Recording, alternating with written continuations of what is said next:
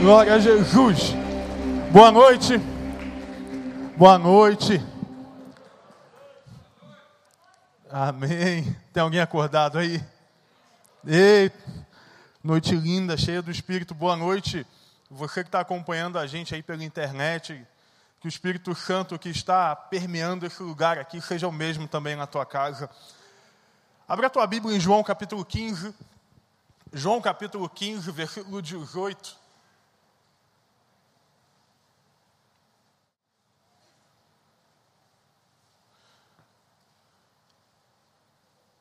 Nós vamos ler talvez uma das palavras esquecidas, uma das palavras que talvez a história cristã venha deixando de lado no último tempo.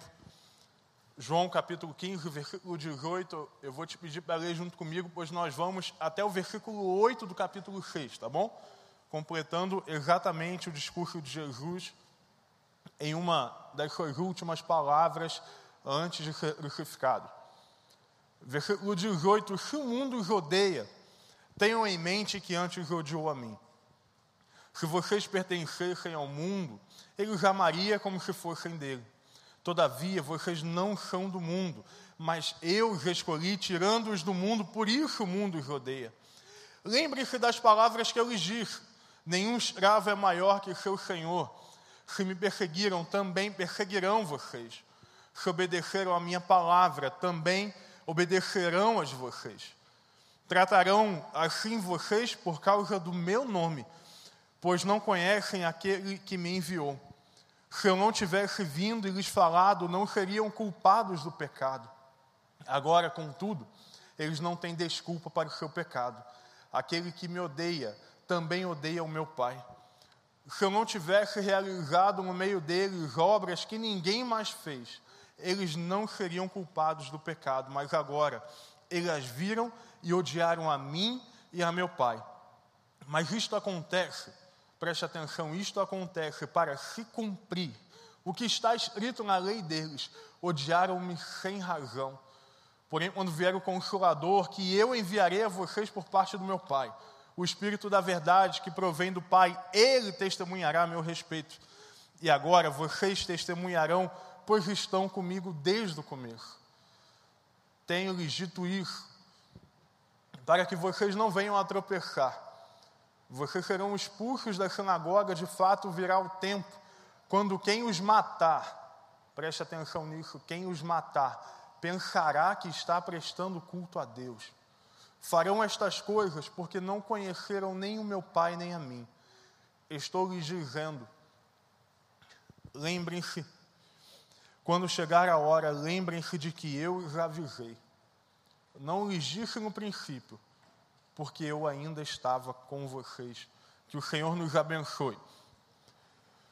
Foram palavras, infelizmente, esquecidas e deixadas de lado, talvez por grande parte da igreja do século 21 por nós. Palavras a respeito de ódio, palavras a respeito de perseguição, palavras a respeito de morte, Palavras que falam do quão difícil é seguir a Jesus. Parece que de um tempo para cá, pregar sobre o ódio que, que o mundo tem, pregar até sobre a justiça de Deus tem se tornado algo cada vez mais ah, antigo e inadequado. Afinal, num mundo tão cheio de ódio, nós precisamos falar do amor. Mas que amor é esse? Porque nós pregamos sobre o amor de Jesus? Porque é tão difícil nós lembrarmos das últimas palavras do Mestre?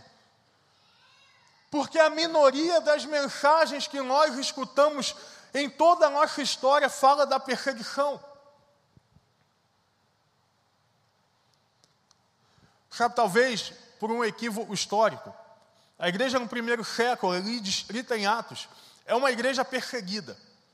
Nós vemos, por exemplo, Nero, e foi talvez um dos mais implacáveis imperadores romanos que perseguiram a igreja cristã.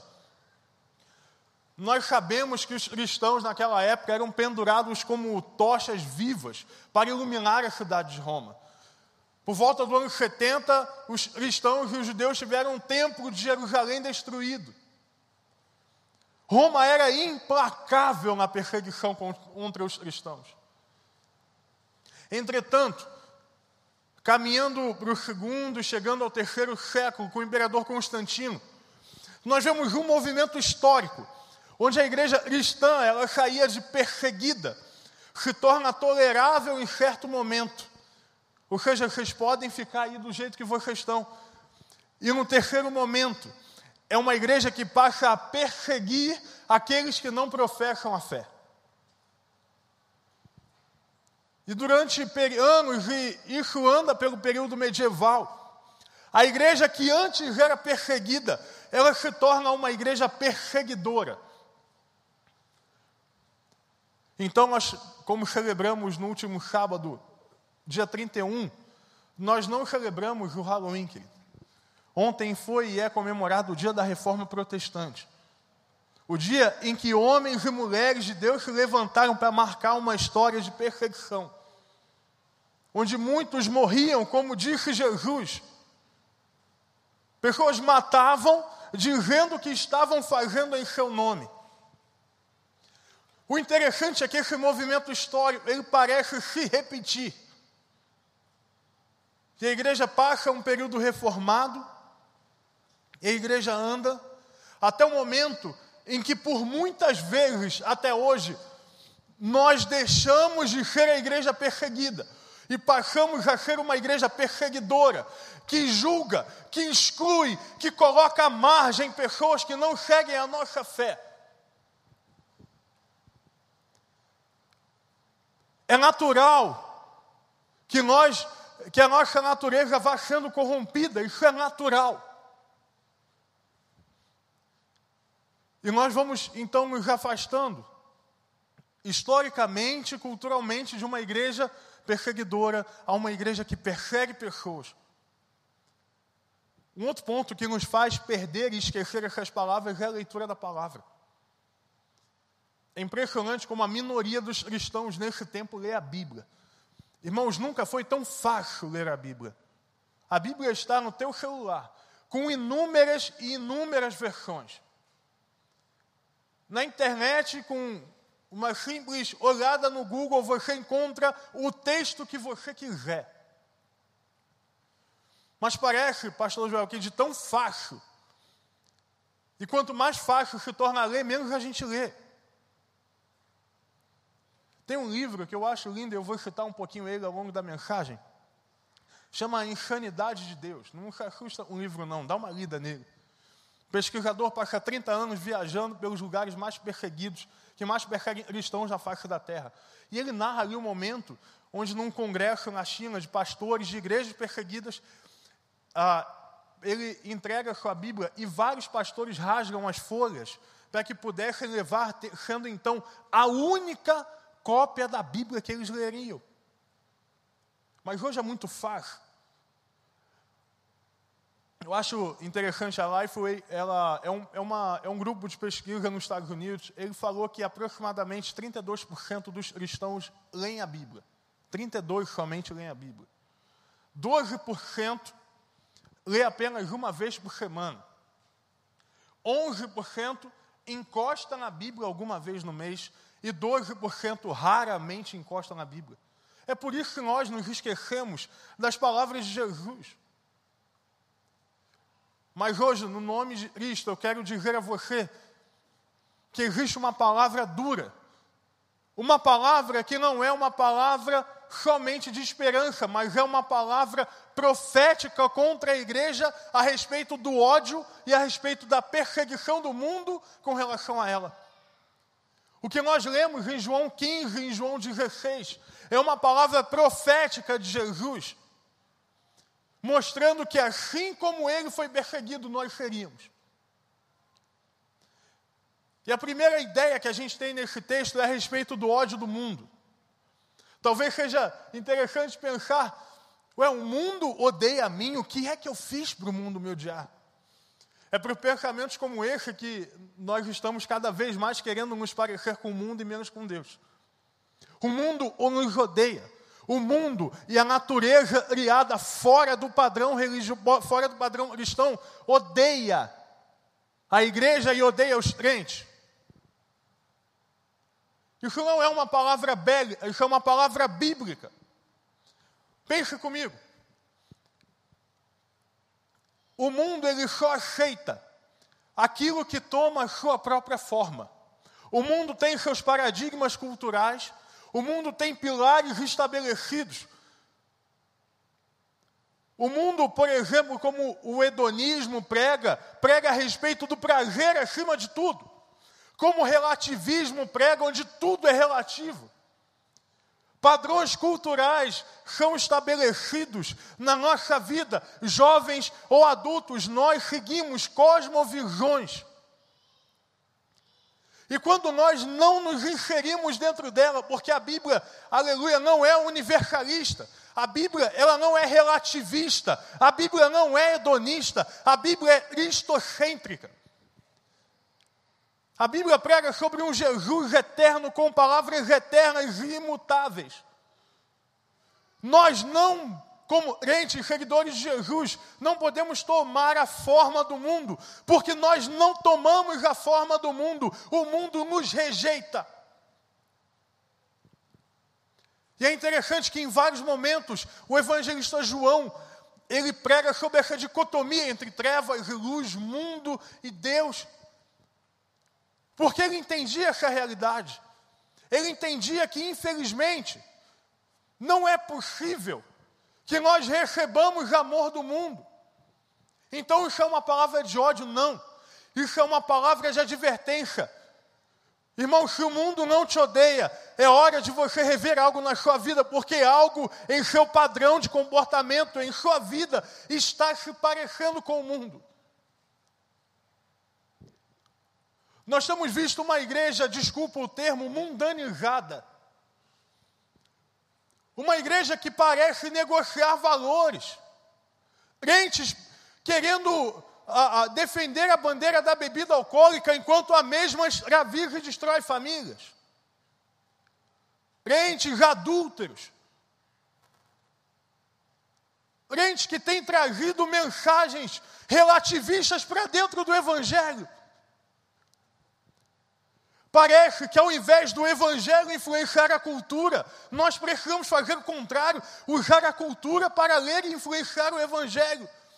Isso é heresia.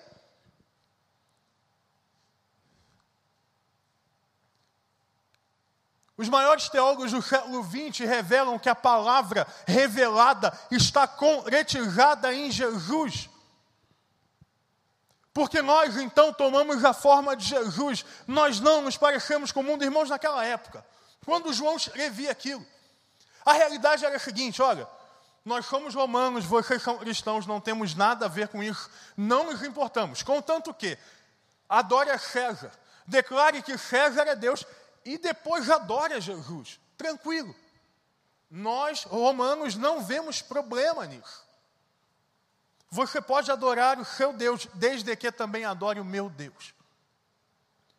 É nesse contexto cultural Jesus professa essas palavras. O que está acontecendo hoje é que muitas vezes nós estamos cedendo à pressão do mundo e adorando a Jesus. Mas, antes, espera aí que eu vou adorar aqui o meu próprio prazer. Espera aí que antes eu vou colocar as minhas prioridades. Ontem, no summit de encorajamento, a gente ouviu algo ao qual nós cremos. Existe uma realidade, desculpa, não, não é bíblica, não é real, em que primeiro Deus, depois a família, depois a igreja, e, e, e a gente vai colocando na ordem. Sabe o que a Bíblia diz a respeito de prioridades? Buscai primeiro o reino de Deus e a sua justiça, e todas as outras coisas nos serão acrescentadas. Nós não precisamos de ditados, de lógica secular, mundana, para viver, porque a Bíblia, segundo Billy Graham, ela é mais atual do que o jornal de amanhã.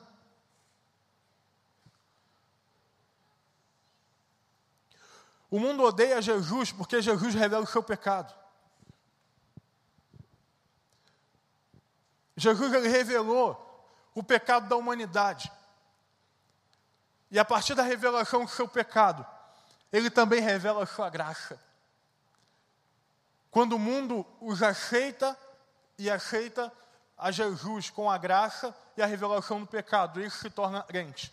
Quando não, o pecado e a natureza pecaminosa, ela na verdade é quase que florescida, segundo o Carson. Porque a natureza humana, quando revelada, ela é capaz de destruir tudo que está à sua volta. O mundo, portanto, nos odeia, porque nós estamos firmados em duas bases diferentes. Nós estamos firmados na palavra, nós não estamos firmados em proposta cultural alguma. Sabe, é muito difícil pregar, por exemplo, para jovem hoje. Sempre foi. Mas os desafios são grandes, porque enquanto eu prego, existem dezenas e milhares de pregadores culturais, pregadores de várias religiões na internet. Mas também é difícil pregar para a igreja no século XXI por essa razão. Infelizmente, nós ouvimos culturas e vamos perdendo a Bíblia porque nós não a lemos. Meu irmão, no nome de Jesus, eu quero te convidar a entender que existe uma realidade, sim. O mundo nos odiará, mas nós estamos firmados em Jesus. E sabe o que é mais lindo? A gente está lendo aqui em João 15 a respeito do ódio do mundo, mas em João 3,16 a gente lê a respeito do amor de Deus pelo mundo. Nós não revidamos ódio, nós entregamos amor no lugar de ódio. Entre essas mensagens esquecidas de Jesus nesse texto também está a ideia da perseguição. Nós cantamos uma música aqui no início da mensagem chamada Em Memória, uma música bem antiga, que fala a respeito da perseguição cristã, nós vemos a respeito da perseguição na igreja chilena, isso é uma realidade. A perseguição ela é inevitável. Sabe, existe uma, uma, uma ideia muito interessante entre vários missiólogos que houveram mais mártires cristãos no século XXI do em todos os séculos da história. A perseguição ela é uma realidade. Infelizmente, pensar numa igreja, e eu tenho dito isso em todas as vezes que eu posso pregar, eu creio que está colocado sobre o Brasil uma possibilidade de um avivamento espiritual, eu creio nisso. Eu creio que Deus está fazendo algo diferente na nação. Enquanto várias nações no mundo, o cristianismo ele esfria, no Brasil ele aquece. O Brasil tem enviado missionários para lugares ao qual ele antes havia recebido missionários. A Europa enviava missionários ao Brasil e hoje o Brasil envia missionários à Europa. Eu creio que existe uma realidade, uma possibilidade de avivamento genuíno na nossa geração. Mas isso acontecerá juntamente de uma perseguição, e está acontecendo. Crente hoje em uma faculdade, talvez seja uma das missões mais difíceis que existem. Em todo tempo, um aluno, seja ele um jovem ou um adulto, pastor Rogério, por exemplo, é um acadêmico nos testemunha disso, de que a fé cristã é atacada e atacada e atacada. Professores que ao invés de dar aula aparecem e resolvem atacar a fé cristã. Colocando a filosofia como algo oposto à teologia. Se esquecendo de que a primeira universidade no mundo foi uma universidade de teologia. Gente, hoje num ambiente corporativo é ainda mais difícil. Como não ceder à pressão de dar um jeitinho nas coisas? Como não ceder à pressão? Já tá bom, home office, tem ninguém vendo. Home office eu vou fazer aqui do meu jeito. Vou deixar o computador ligado. É muito difícil. É muito difícil sobreviver a uma perseguição a qual estamos vivendo. Talvez ainda não concreta, real, bélica, mas uma perseguição uma perseguição contra a família que estamos vivendo. Existem coisas que nós não precisamos ter medo de pregar, independente de estar na internet. O meu filho talvez tenha que aprender na escola e ouvir na escola que homem com homem é algo pertinente e é uma família. O meu filho talvez vá ter que escutar nas escolas que a homossexualidade ela é normal. Escute, isso não é um discurso de ódio, porque a homofobia é pecado e deve ser combatido. Isso é uma clarificação do pecado. Estão querendo nos dizer, e a cultura está nos banhando, dizendo que o homossexualismo, por exemplo, é normal. Romanos capítulo 1, Paulo diz que os homens então abandonaram as práticas naturais do seu corpo. Querido, desculpe se talvez essa palavra dura, é palavra de Jesus. Nós seríamos perseguidos e estamos sendo na era digital de várias formas. Mas aonde estão aqueles julgados pelo Espírito de Deus que vão pregar contra isso? Porque no meio da perseguição se levantavam profetas e profetisas.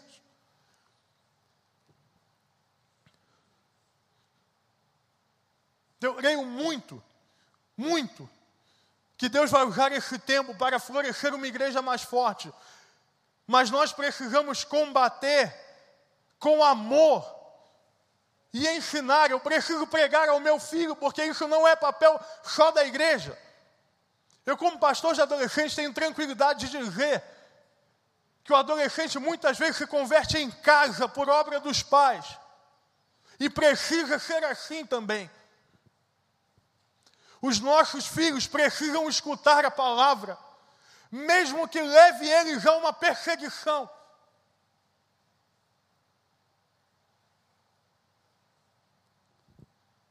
Nós seremos perseguidos em nome de Deus.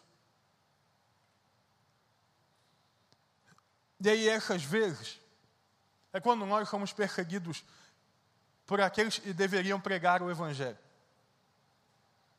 Eu falei no começo da mensagem que havia momentos em que a igreja, antes perseguida, passava a ser perseguidora. Infelizmente, a religiosidade tem esvaziado cadeiras dentro da igreja. Deixa eu definir religiosidade para você. Religião no latim é a palavra religare. Nós somos religados, conectados a Jesus, a Deus, por meio de Jesus. Ok. Religiosidade é quando eu vivo de forma automática. Quando a minha, o meu comportamento ele não reflete mais aquilo que o meu coração diz. Em outras palavras, quando nós nos tornamos os fariseus que o nosso rei combateu. Então perseguimos, isso não é novidade. Pastor Tiago, quantas pessoas foram excluídas de igreja por conta de uma bateria?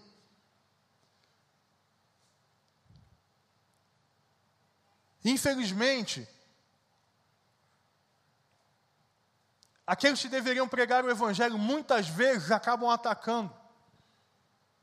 Como Jesus disse: perseguirão em meu nome. Mas existe uma mensagem que nos conforta diante de uma coisa e de um ambiente tão difícil. João 16, versículo 4 que a gente leu, existe uma palavra. Para mim, a palavra mais forte desse texto, quando Jesus fala, eu os avisei. O ódio do mundo é real, a perseguição é real, mas nada fugiu ao controle de Jesus.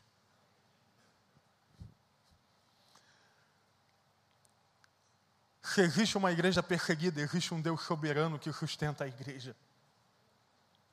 Se existe uma igreja no Chile sendo incendiada, tem um Espírito Santo que incendeia o coração dos crentes. Se existe uma igreja que sofre pelo ódio, existe um Deus que a sustenta em amor.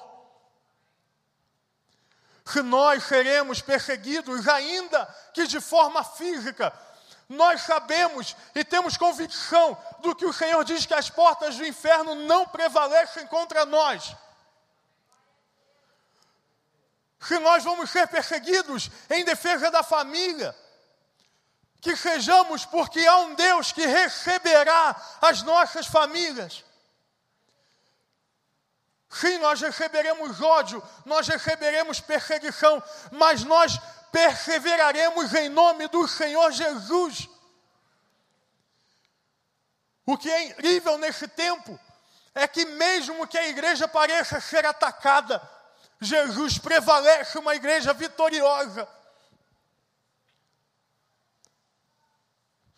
Nero, o grande imperador, como eu falei, perseguidor da igreja,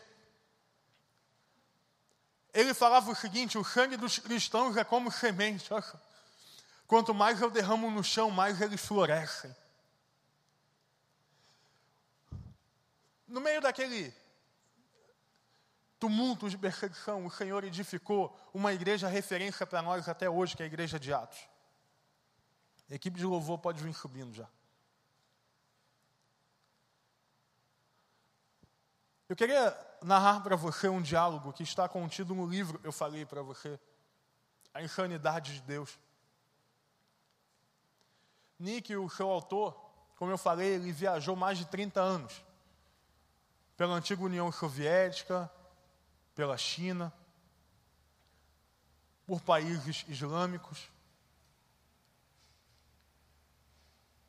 Nick ele narrou e conversou com muitas pessoas os relatos estão ali naquele livro. Mas houve um relato que eu não poderia passar esse tempo sem ler. Entre um perseguidor e um pastor de uma igreja chinesa. Uma igreja subterrânea, talvez uma célula, numa linguagem mais atual para a gente. Quando ele dizia assim, o perseguidor falava: Olha, se, não, se você não parar de pregar, nós vamos tomar a sua casa. E o pastor dizia: Quer a minha casa? Então fale com Deus, Ele é o dono dela. Se continuar assim, nós vamos açoitar você. E o pastor respondia: Tudo bem, seremos curados por Jesus. Olha, se vocês não pararem, nós os colocaremos na cadeia. E o pastor continuava respondendo: Tudo bem. Em breve teremos liberdade para plantar igrejas dentro das cadeias. Pare, ou de fato nós vamos matar vocês. E ele respondeu: Ok, logo seremos livres em Jesus. Num ambiente como esse, que virá. E a perseguição, ela é, além de tudo, um sinal do final dos tempos. Existe uma coisa que vai nos sustentar, que é a fidelidade em Jesus. Se você vier um batismo no sábado, você vai ouvir, e você ouve há mais de dois anos, que a pergunta feita é a seguinte: e a gente, desculpa, você já vê, a gente faz um barulho, realmente é assim, tem buzina, tambor, tem de tudo no sábado. É, é, porque tem a nova vida batizando, a gente faz festa, né? E a gente faz a seguinte pergunta. Eu lembro do Fabiano que está ali, Fabiano é uma das ovelhas mais chegadas que eu tenho. Falou assim, você está disposto a morrer por Jesus? Pastor, por que vocês perguntam isso? Já me vieram perguntar, mas você não acha muito forte? Acho. Mas eu creio que eu estou preparando uma geração para algo grande no Senhor. Eu creio. Olha que eu sou adolescente jovem aqui há 18 anos. Que estamos vivendo um, do, um dos tempos onde mais líderes têm sido levantados. A gente está vendo de tudo. Profeta de 15 anos. Meninos de 14 anos expulsando demônio dentro da célula. Gente de 20 anos ganhando metade da sala de aula para Jesus. Gente de 20 livrando gente do suicídio. Tem gente que pergunta, pastor, você não acha que um menino de 15 anos é muito novo para liderar a célula? Eu digo, olha, com 15 anos, no Oriente Médio ele já está com uma arma na mão. Na favela ele já está servindo ao tráfico. Com 15 anos ele pode servir a Jesus.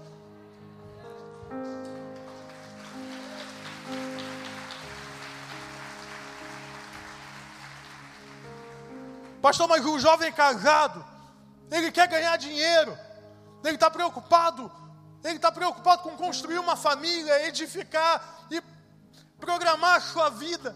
Seu casamento ainda é muito novo. Por que é? Porque eu creio, e nós como igreja cremos, que jovens têm o poder para transformar uma nação. E eu creio do fundo do coração que nós seremos perseguidos. Você sabe o que é um, um aluno? A gente viu aqui, eu aconselhei, tirar zero numa prova, repetir uma matéria, porque ele não queria escrever a respeito do ateísmo.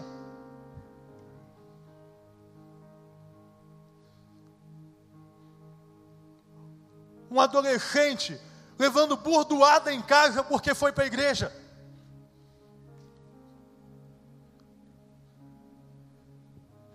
Irmãos, a gente vê coisa aqui demais. Por isso eu tenho que pregar e falar que sim há ódio do mundo, sim há perseguição, mas tudo está debaixo da poderosa mão de Deus. E a Covid, pastor? a Covid está afastando gente. Mas mês passado batizaram mais de 20 pessoas no nome de Jesus. Pastor, muita gente afastando na Covid? Tem. Está difícil. Estamos pregando, estamos lutando. O Senhor está renovando. Mas agora em dezembro, só de criança já tem 15 para batizar no nome de Jesus. Você pode celebrar a Deus que a gente está falando aqui. Isso é milagre. Isso é milagre. Isso é milagre. No meio de uma igreja perseguida, nós estamos vendo milagres e nós ainda veremos milagres maiores. Contanto que se levantem um exército de homens e mulheres de Deus que não temam a nada a não ser o pecado, como diria, como diria John Wesley. Haverá um tempo difícil, onde aqueles que amam e seguem mais ou menos não terão vez. Mas nesse tempo, nós veremos o mover poderoso do Senhor, como é em meio à perseguição. Existe uma um, texto de Charles Wesley. A gente fala pouco dele. Um dos grandes avivalistas da Inglaterra. Em uma de suas pregações, ele dizia o seguinte: os soldados de Cristo, levantem-se e vistam as armaduras. Sejam fortes na força de Deus, por meio do seu Filho. Fortes no Senhor em seu grande poder. De força em força, avancem, lutem e orem, derrubem todo o poder das trevas e vençam a batalha. Para que, tendo realizado tudo, vocês vençam por Cristo e sejam completos, enfim. Haverá um tempo da perseguição, mas haverá, no nome de Jesus, uma igreja viva, uma igreja viva no século 21 jovens, adultos, anciãos, vocês, nós fazemos parte de uma igreja histórica. Uma igreja que sim vai marcar o século. Nós pregamos hoje para milhares a partir de um telefone. É a hora do teu telefone pregar a Jesus. O mover de Deus, ele vai passar. E ele passa pela forma como nós o seguimos. Receba algo no teu coração. Quanto mais intensamente você buscar a Deus, mais intensamente Deus derrama sobre você. Porque em meio de um caos, de uma perseguição, de uma palavra esquecida, Jesus fala assim: Eu enviarei o consolador que pregará sobre mim. O Espírito Santo está pronto como uma dinamite dentro de nós para pregar, pregar, pregar.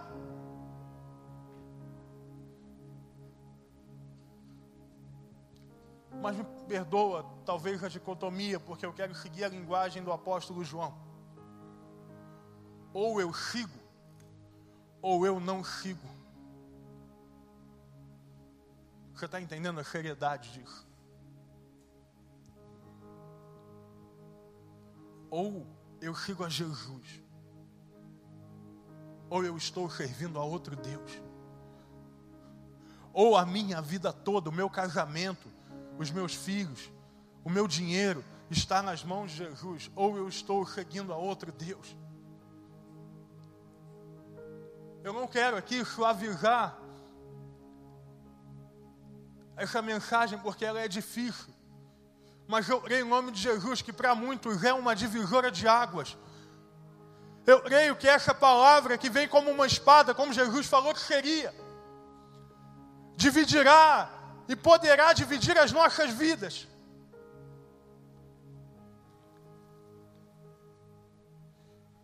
Tudo. Se nós lembrarmos que no nome de Jesus nós seremos mais que vencedores. Deixa eu te lembrar quem é Jesus. Ele é a estrela da manhã. Ele é o leão da tribo de Judá. Ele é o Rei dos Reis, Senhor dos Senhores. Ele é o Cordeiro de Deus que tira o pecado do mundo. Ele é o Príncipe da Paz. Ele é o Filho de Deus. Ele é o ungido. Ele é o Messias. Ele é a porta que ninguém pode fechar. Ele é aquele que venceu e o livro abrirá. Ele é.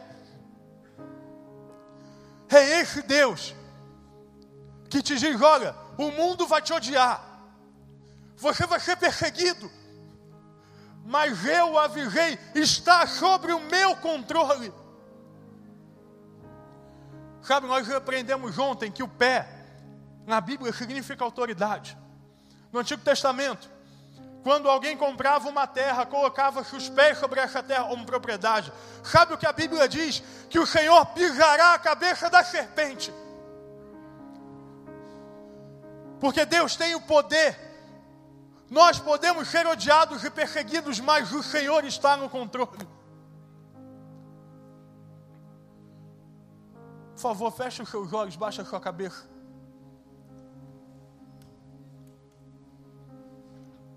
Nós passamos um pouquinho do tempo, nós já vamos terminar. Mas eu creio que quando Deus fala, a gente responde. Quando Deus fala, nós precisamos responder. Eu quero te dar oportunidade. Talvez você estava aqui, chegou aqui vendo uma vida mais ou menos. Uma vida meio Jesus. Uma vida não muito firme. Talvez você até esteja ouvindo agora sobre esse Deus, falar, eu quero como meu Deus. Se você quer fazer um compromisso real com Jesus nessa noite, de enfrentar o que vier por amor ao seu nome, você que está aqui presencialmente, eu gostaria de convidar você a ficar de pé no nome de Jesus. Fique de pé no seu lugar. Fique de pé. Pastor, eu faço um compromisso com Deus nessa hora. Eu faço um compromisso com Deus nessa hora. Eu quero segui-lo intensamente. Ainda que eu vá à perseguição, eu quero segui-lo. Fique de pé no seu lugar. Isso vai ficando de pé, você que está online. Tem um telefone, eu quero te convidar a mandar um WhatsApp, ou então diga aí no chat, a gente vai estar com você. É comigo que Deus está falando.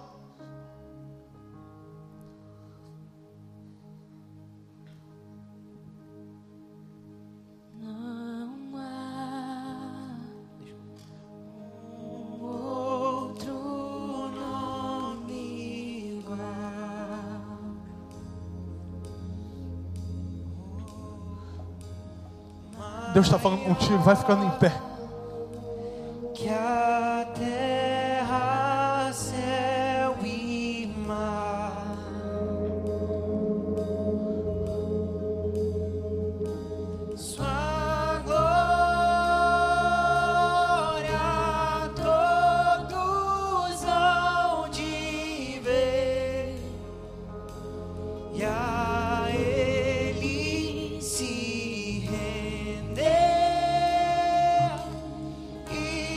Pé, em nome de Jesus.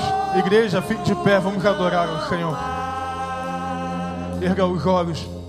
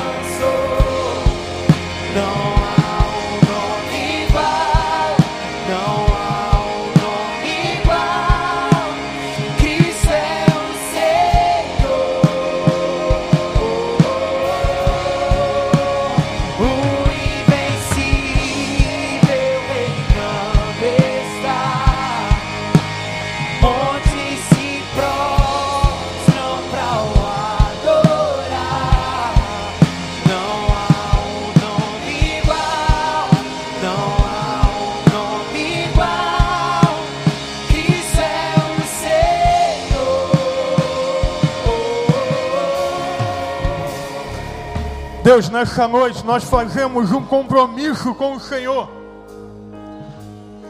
Deus, nessa noite nós marcamos um tempo contigo, um tempo de responsabilidade.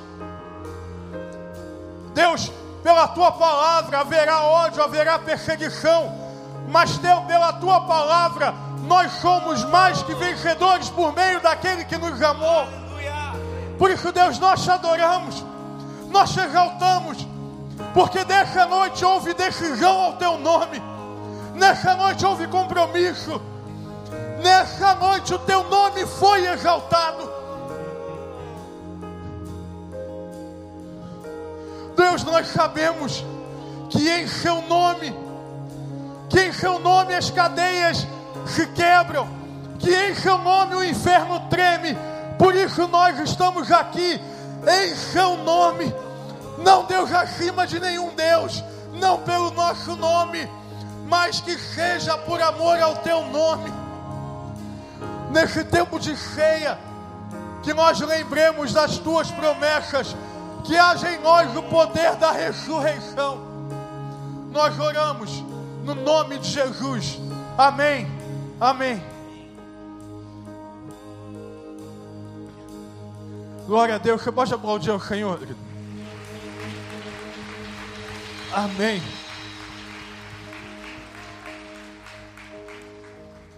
Muito bom estar aqui. A gente hoje estava aqui com a banda de jovens, dois pastores de jovens adultos, jovens casados. Hoje o negócio está mais agitado, mas eu quero dizer e testemunhar a você que nós estamos edificando como igreja uma geração viva em que não teme a nada a não ser o Senhor Jesus. Uma geração que tem levantado pregadores pessoas que têm liderado salas de escola bíblica, pessoas que têm liderado célula, uma geração influente.